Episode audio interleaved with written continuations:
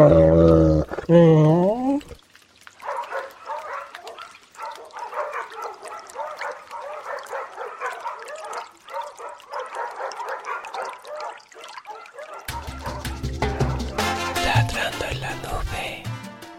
sitio para contar y soñar. Aboyer dans le nuage. Un site pour vous raconter et vous faire rêver. Un saludo amigos, ¿qué tal? ¿Cómo andáis? Eh, estáis escuchando Ladrando en la Nube de Semana Santa y yo estoy en Durcal. Eh, bueno, hoy un poco impactada por el atentado este que se ha hecho en, en, en Bruselas, ¿no? Porque siempre pues, nos acordamos del de Madrid y del de París y de todos los que han pasado. Pero bueno, como supongo yo que todo el mundo está oyendo en la radio, la tele, en las redes sociales sobre este mismo tema, yo hoy pues os cuento sobre aquí, sobre las cosas de este pueblo mío que me vio nacer. Bueno, estoy en Durcal y hace un frío que no os puedo explicar el frío que hace. Eh, ni en Navidad ha hecho tanto, tanto frío como hace estos días. Debe estar nevando en la sierra porque frío cantidad. Y hoy hemos estado, eh, realmente en Madrid nos toman el pelo de lo, de lo baratísimo. ¿Qué haces tú, Sito? Ven.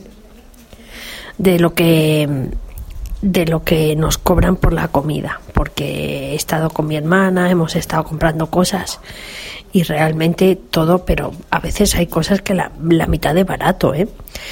A modo de... Y luego productos muy naturales, muy... Bueno, las naranjas están que sacan de los árboles ahí en el valle y no las recoge nadie, que es una pena. Dice mi hermana que no lo pagan ni a 10 céntimos el kilo, o sea, imaginaros, ¿eh? Cómo están estas cosas. Y bueno, hemos ido a un pueblo que se llama Pinos del Valle, donde hay una carnicería que la lleva el señor David y me parece que es este, pero no me hagáis muy caso. Pues no sé si es este o, otro de otro pueblo que quería que el hijo estudiara y entonces le dijo que entonces el hijo lo único que quería era cuidar cerdos y que le encantan los cerdos y quería cuidar cerdos y entonces el, padre, el padre dijo que no, que no, que lo que él quería era que estudiara. Y entonces el hijo se sacó la carrera de medicina hizo la especialidad y todo, llegó a donde el padre dijo, aquí tienen mi título y ahora me quedo con los marranos. ¿Qué os parece? Eso es llevar las cosas en la sangre, ¿eh? ¿Qué os parece? Sito, ven. No estés ahí, ven. Ven. Bueno, entonces ahí donde la carnicería del David, mmm, lo que venden son unos salchichones caseros finos, unas morcillas secas, unos callos muy buenos y muy ricos, unos chorizos que los puedes elegir picantes o no picantes. ¿Qué os parece eso? ¿Picantes o no picantes? ¿Cuál elegís? Yo he comprado una tira de los de picantes, ¿sabéis? Y bueno, pues nada, por poquísimo dinero, claro. Pero ya el colmo ha sido cuando hemos ido a Nihuelas, que ahí hay una paradería que hacen cosas riquísimas. Y he comprado un kilo de magdalenas, que medio kilo eran de magdalenas de espelta, riquísimas, y el otro medio de magdalenas de naranja con chocolate.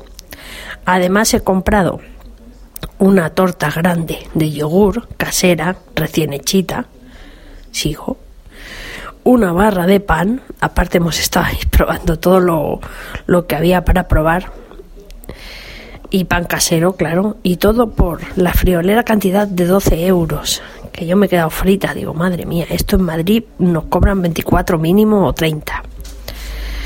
En fin, que, que estas son las cosas que pasan por aquí en cuanto a precios. Y había otro, otro hay otro incidente, que por eso lo quería comentar.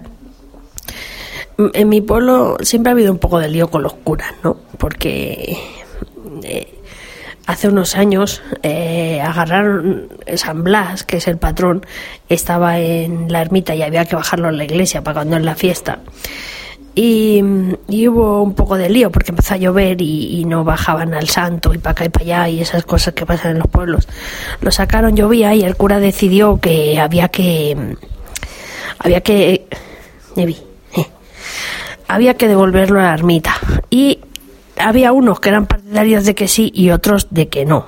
Y los que eran partidarios de que no, pues le dijeron al cura, el cura no les hizo ni caso y ¿qué hicieron? El cura fue a la acequia, la agarraron entre cuatro o cinco tíos y a la acequia que tiraron al cura. Bueno, pues ahora en estos días eh, no es este mismo cura que hay porque sé evidentemente en cuanto pasó a, que le echaran la, a la acequia, dijo al arzobispo, ese arzobispo de Granada que ha dado su dinero para que publiquen el famoso libro de Casas de y se sumisa. Pues él le pidió el cambio y se lo han llevado, supongo, a otro pueblo bastante más civilizado, no sé. Esto a saber. Bueno, el caso es que mm, en- han traído a uno, creo que se llama Antonio Luis. No me diga mucho porque yo por la iglesia no suelo aparecer. Y, y bueno, pues ha cambiado las campanas. Y ahora tiene a todo el pueblo, casi solo falta que le saque un revólver para sacarle la pasta. Que claro, lo que no sabe la gente es que, bueno, mm, la iglesia también tiene dinero, ¿no? O supongo que lo sabrán, no lo sé. Y que el, arzofi, el arzobispado afloje pasta también, no tiene por qué salir de gente sencilla que tampoco eh, generalmente viven de la pensión no contributiva esta o del paro o de yo que sé qué, ¿no? Digo yo. O el que tiene mucho dinero precisamente no se pasa por esta iglesia, ¿no? O sea que, en fin, gente, gente un poco desagradable, ¿no? Y mm, eh, entonces, bueno, pues les anda pidiendo pasta todo el rato y luego está el aquí está alguien ha debido llamar el timbre ahora no puedo y otra de las cosas que sucedió es que les pide eh, pasta mm, para Cáritas que ya Cáritas bastante dinero les da el Estado digo yo no que pobre pobre gente no y lo más gracioso fue que el domingo pasado empezó a sonar el, un móvil en la iglesia. El tipo se quedó callado, se hizo un minuto de silencio y dijo que a partir de ese momento, cada vez que sonara un móvil en la iglesia, se suspendía la misa.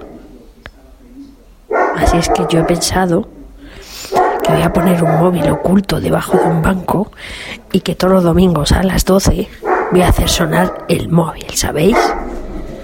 Así es que eso será lo que haga. Y esto es Ladrando la Nube. Yo soy arroba Bimba la Blanca en Twitter. Digo eso, adiós.